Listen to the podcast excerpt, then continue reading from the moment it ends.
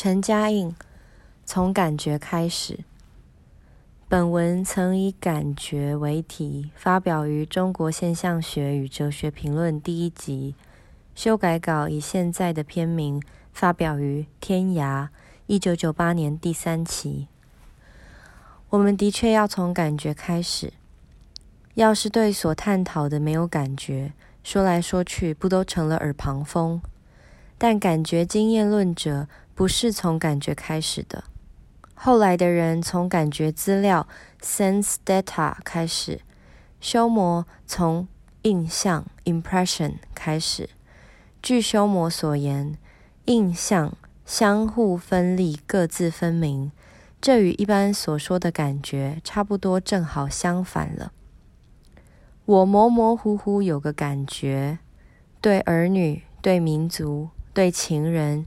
富有感觉之处总是剪不断，理还乱，整得太清楚就没感觉了。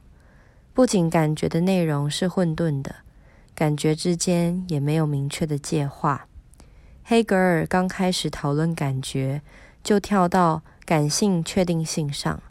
这一棵树，那一所房子，可见他对感觉的基本理解是修模式的。只在特殊情况下，我们才会说。我觉得那是所房子，而黑格尔讨论的却不是这种情况。他只是想通过机械辩证法，从感性确定性谈到这一个的普遍性而已，却不曾好好的感觉一下感觉。感觉里要紧的是感觉意蕴意义，sense 这个字有时译作感觉。感官有时译作意义。洛克把感觉喻作镜像，这个比喻一上手就让意蕴的本质溜掉了。于是洛克顺利的滑到贝克莱和修魔，实在论却还要拿镜像说来对抗修魔呢。镜像说给人的启发反倒是物象明明映在镜子上。镜子却毫无感觉，没有牵连，没有分量，一开始就不会有感觉。无论这面镜子安装在网膜上还是皮质上，它的尺寸都嫌太小，不足反映偌大一个世界。视网膜成像是一种镜像，只不过它不是感觉。医生管视网膜，我们看。不是睁开眼睛就看得见的，我们通常倒视而不见。我们什么时候有感觉？乌云陡然压黑天空，有人临危不惧挺身而出，春雨引诱出泥土的气息，一张旧照片，一个美丽的形体。牛津的教授一谈到感觉，就举书桌为例，盯着书桌。他得到的大概真的很接近感觉资料了，但那真的是他最富有感觉的时刻吗？特异之处触动感官，但不是说一刺激就来了感觉。我们谈的是可感，是 sense and sensibilia。我们谈的不是刺激反应。不是在实验室里接受电击的青蛙，铁马金戈可感，温柔敦厚亦可感。这些深潮夜浪中的片刻，唯当世界不再可感，唯当我们感到空虚，我们才追求刺激。意象只能从熟悉的背景上升时，尤其是从不再熟悉的东西升起。对某些东西视而不见，是对另一些事情有感觉的条件。眼与耳所选择的频率本来就限制在一定的范围之内，在这一范围内投入眼帘的光波和撞上耳膜的声波，也远多过我们的所见所闻。感觉是观感的根源，看、听。等等根系与感觉是笼统感觉的分化，心有所感，而不是视网膜有。心理学先曾主张原子式的五官知觉在先，后来抛弃了这个主张。观感不只是镜像，不只提供感觉资料，因为它参与感觉。解剖刀可以把感官分离出来。同样，简单感觉是分析的结果。最初的感觉何尝简单？最初的感觉复杂而不易确定。它渗透着理解和成见，包裹着希望和追求。欲望是感觉吗？没有欲望会看得见、嗅得到吗？能有所感的心灵不是白板，它没那么纯洁。这岂不是说感觉并非开端，而是后来滋生出来的吗？是的，我们总是从后来的某个时刻开始，从中间开始。我们没到罗陀斯，但我们已经在跳了。把哪一件放在第一位，称为第一性，这当然宣告出一种特定的探索态度。但若那是认真的，开端就必也是探索的结果。入手之前，总有些疑问，有些看法，有些经验。笛卡尔告诉我们。思的自明性之前早就在思的晦暗中摸索很久了。聚集是没有开端的，开端是一次断裂。久已聚集的地下水从这里涌作源头。经验没有开端，逻辑的开端更是不通的话，因为语言只作为一个勾连的系统，让我们经验。什么逻辑或经验迫使我们相信，总得先有我思，总得先有存在，总得先有感觉资料？近代哲学家希图找到一个绝对自明的开端。为什么非要有个绝对开端？因为曾经有一位创始者，杀君者的羞愧和骄傲。一道要求他们捧出替代者来。如果逻辑替不上，自明何如？公认又如何？除了到菜市场做抽样调查，又怎么获取公认的自明性呢？谁相信我司绝对自明？有人信神，有人信鬼。我相信总得先有我妈把我生出来。只要我们还有感觉。事情就还没有完完全全明白。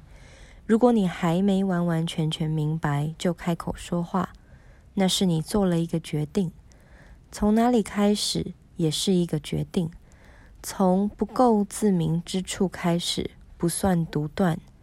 道士宣称任何开端为自明，都叫独断。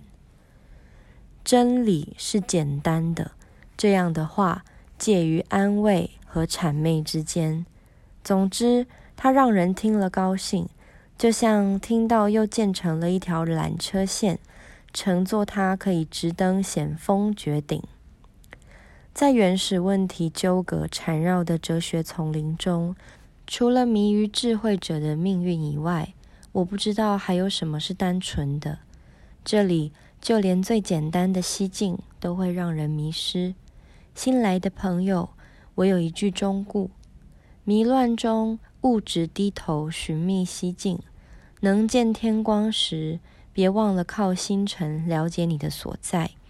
任何一条隐约可辨的小路，都可能耗尽全部白天。真知是一片单纯的境界，但这里只有入迷者的单纯。别说我不怕迷失，不怕者。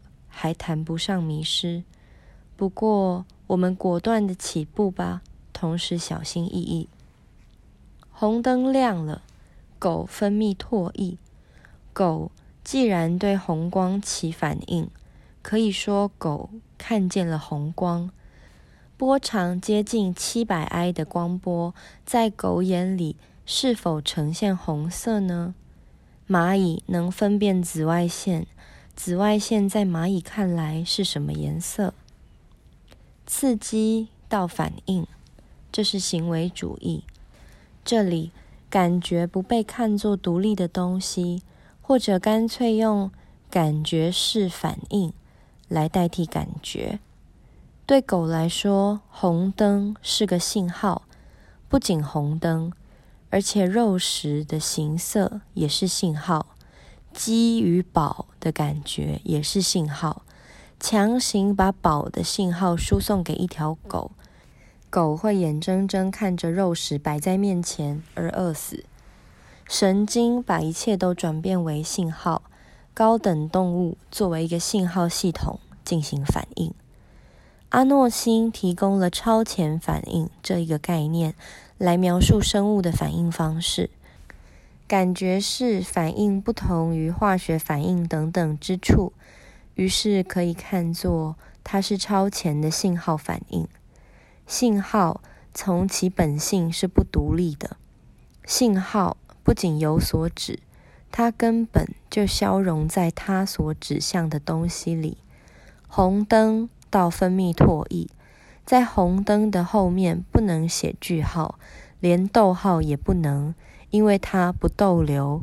这是一条河流，事件之流最多比喻成由纤维拧成的线。而绝不是由一一分明的环扣成的链条。如果无法把信号从事件之流中摘取出来，就无法把感觉从反应链摘取出来。反应链交织在事件之流中，没有所谓原子事件，也就没有原子感觉。感觉处在事件中，是事件的一部分。感觉由于与事件的混杂和互相牵连而混沌，而有分量。感觉首先是混沌的综合感，阿诺星称之为弥漫感受性，这是与超前反应一起提出来的。统觉并非事后把五官提供的资料加以综合，五官之觉倒是笼而统之的感觉的分化。先感觉到，才看到、听到、嗅到。刺激狗分泌唾液的不是红色，是特定波长的光。这种光在我们眼睛里看起来是红色。那么，不仅追问蚂蚁眼中的紫外线呈现何种颜色是徒劳之举，而且询问蚂蚁眼中的世界是怎么样一幅图画也没有意义。因为蚂蚁眼中的世界不是图画，蚂蚁不观看、不观察、不 theory。图画是事件之流的切面，只有把事件之流切断，它才能作为图画被观看。观看仿佛截断了事件之流，把截面当作事件的终点。Beholding holds。纯粹的要看，要求我们停住，它是事件到反应的终止。我们只看只听，就像在剧院里，哪怕义愤填膺，也不跳上舞台助一臂之力。人会静观，一个饥饿的人可以看见食物却不反应。柏拉图把驻停存在与事物的外观 （ados）。连在一起，存在从一开始就含有注定的意思。看不是反应，也不是反应。存在 （being） 是变异 （becoming） 的成像。在这个意义上，可以说存在是反应。看连接变异和存在是二者的中介，是二者之间的 Alice Structure。世界图画并非先画好了，然后拿出来展览。今天成年人眼中的世界图画，由多少世代的眼光修改过无数次。出生的感觉还不是图画，我们得学习如何把它当作为图画来观看。图画上左右有序，上下分明，门类有别。图画总是逻辑的图画。我们一直在，并且仍然在学习观看，但我们通常从图案的中稿开始学习。所以我们问图画的意义：地球上最初的氧气是由原生生物制造出来的，现在没有氧气就不能产生和维持生命。练流体的人以柳公权的字为其所本，他拿自己的字与字帖上的比较，看是否相像。柳公权本人的字帖在哪里呢？肖像画家在画布上表现一位朋友的性情，他在一种特定的面容上捕捉了他久已熟悉的东西。性情不是被临摹下来，而是被表达出来了。表现者必须看到不曾被看到的，把已经感到的表达为可以观看的。肖像画家和漫画家一样需要构思。画家寻觅一个线条，调整一种比例，原则上同于小说家的章法。舞蹈师的设计舞步。独独把绘画称为表现艺术，使人误会画师的任务是临摹现成的世界图画。殊不知，无论用眼睛还是画笔，世界只有通过描画才变为图画。米开朗基罗表现大卫，虽然他从未见过他。画家、诗人、舞蹈师都致力于捉住游移不定者。使它成形定型，表达即成形，借以表达者称为像、样子、形象、图像、现象、象征。像与像不同，世界本身对观察成像，而像是像的模仿。一流的艺术家成其气象。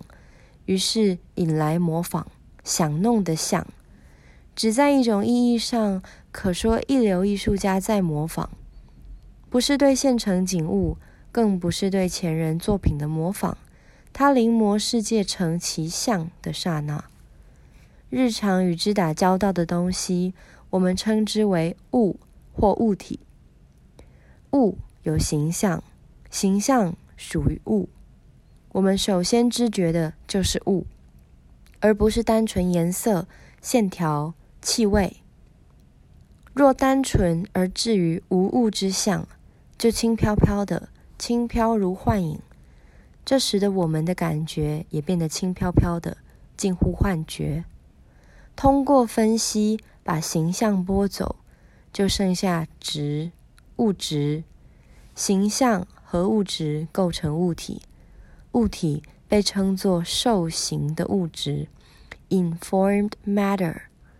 无论形诸颜色，还是形诸言辞，形是表达，表达其后的实质。受形的物质就是得到表现的物质。那么，物体本身就有所表达。呼吸、恍兮，其中有象；恍兮、呼吸，其中有物。又兮明兮，其中有情；其情甚真，其中有性。用现在的话说，物本身就是能指；用海德格的话说，物拢及他物，受形的不只得到表现，而且也有所表现。务实是最基本的符号。The informed matter is naturally informative，所以世界也被称作世界图像。世界图像并不是近代科技的产物，只不过我们越来越多观看而少感觉。在这个意义上，当代被称作图像的时代，不易疑乎。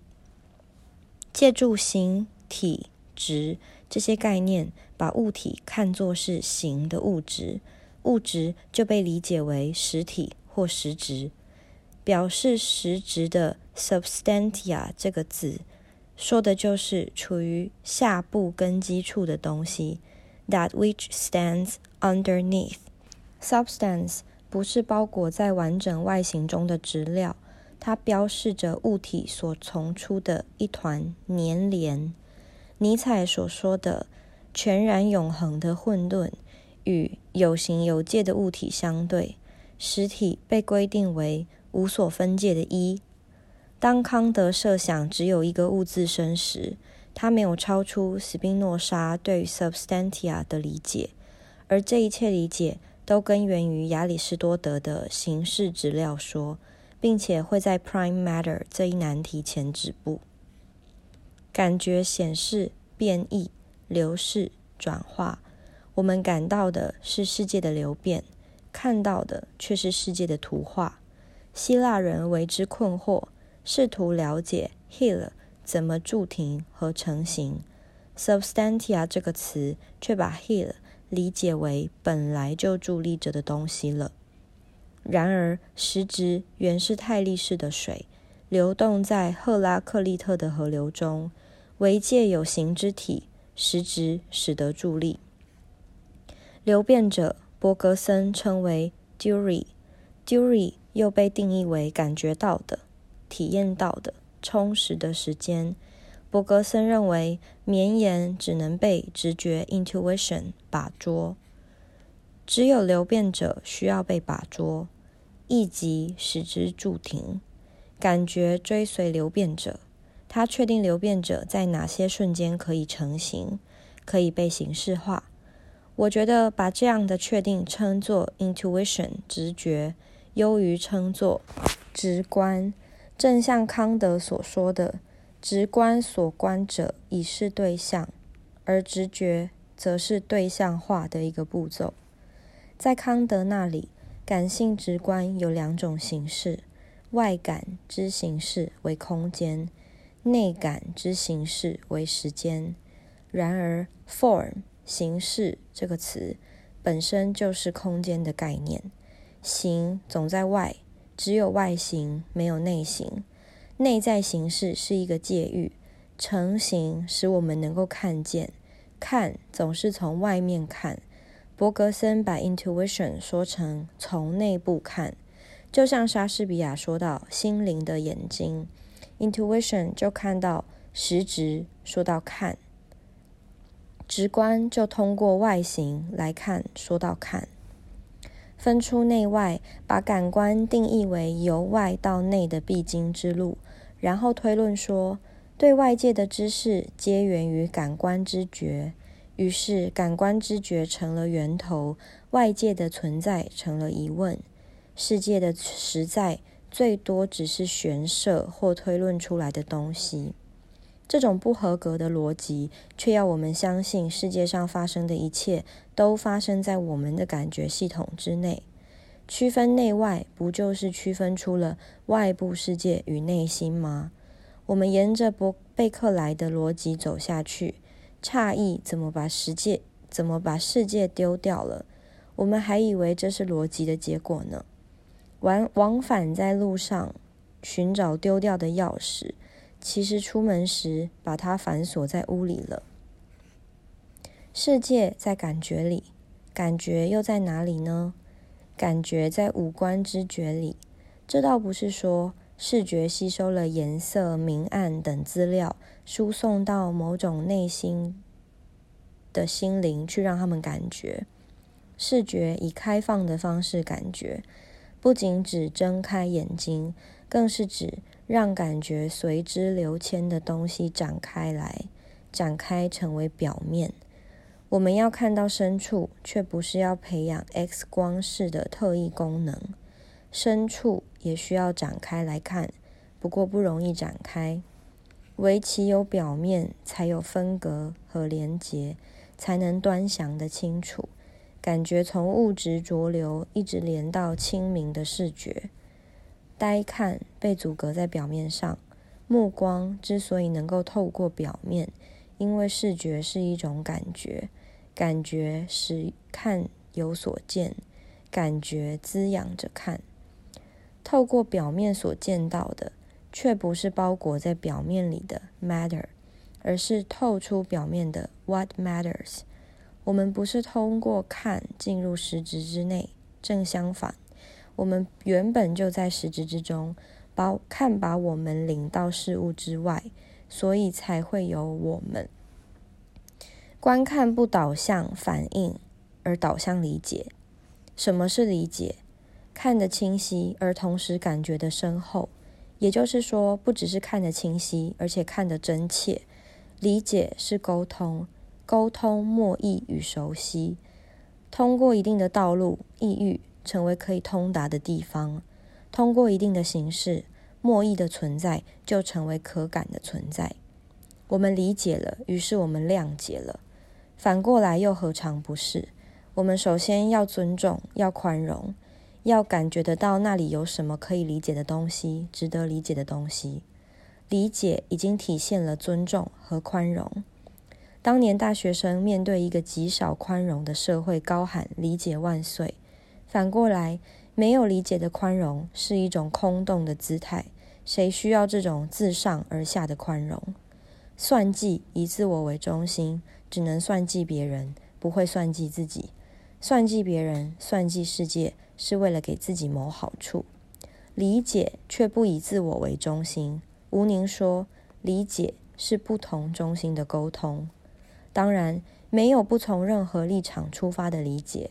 然而，从某种处立场出发，不等于停留在某种立场。六经助我，外国有的我们都有，那就谈不上理解。理解要求脱离固有的立场，要求克服自我。理解是一种转变，其核心不在于从某种立场出发，而在于寻求一个新的立足点。所以在探讨理解时，从义理上探讨是第一位的，从心理上分析只起辅助作用。把什么的见解都还原为立场、动机、心理，就扼杀了学术。科学是人类最可宝贵的理解方式。然而，一旦脱离了感觉，科学就退化成算计，不再是一种理解。就像受到刺激的，不就是可感？能够操作，也不保证有了理解。量子力学是最为精密的科学，提供最为准确的预言。然而，量子力学家莫不承认，他们不理解量子力学。比较一下伽利略的自由落体理论和亚里士多德的。不难看出，近代物理学如何努力把感觉排除物理世界，就是说，排除出近代物理学所定义的世界。山有神而水有灵，甘霖和洪水全在神灵的喜怒，全在神灵要奖赏我们还是惩罚我们，这些都不科学，但这些给我们描绘出一个与我们相关的有意义的世界。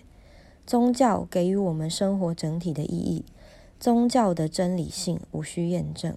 显灵故事不是通过了验证的假说，而是一种感召，赋予世界整体以意义。